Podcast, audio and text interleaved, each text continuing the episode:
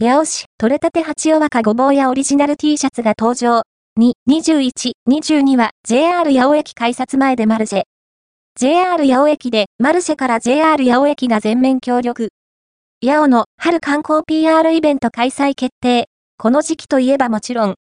これから旬を迎える八尾若ごぼうも、お目見え、取れたての八尾若ごぼうの直売会も実施されますよ。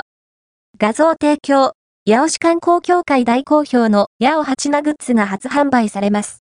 画像提供、八尾市観光協会駅の改札前なので、電車利用の方なら、必ず目に触れますね。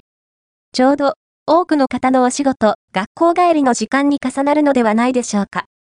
電車を利用されない方も、八尾の春を感じに、ぜひちらっと覗いてみてくださいね。日時、2024年2月21日、22日、17時から19時場所、JR 八尾駅改札付近内容、八尾の観光 PR、八尾マルシェ、八尾マーケット。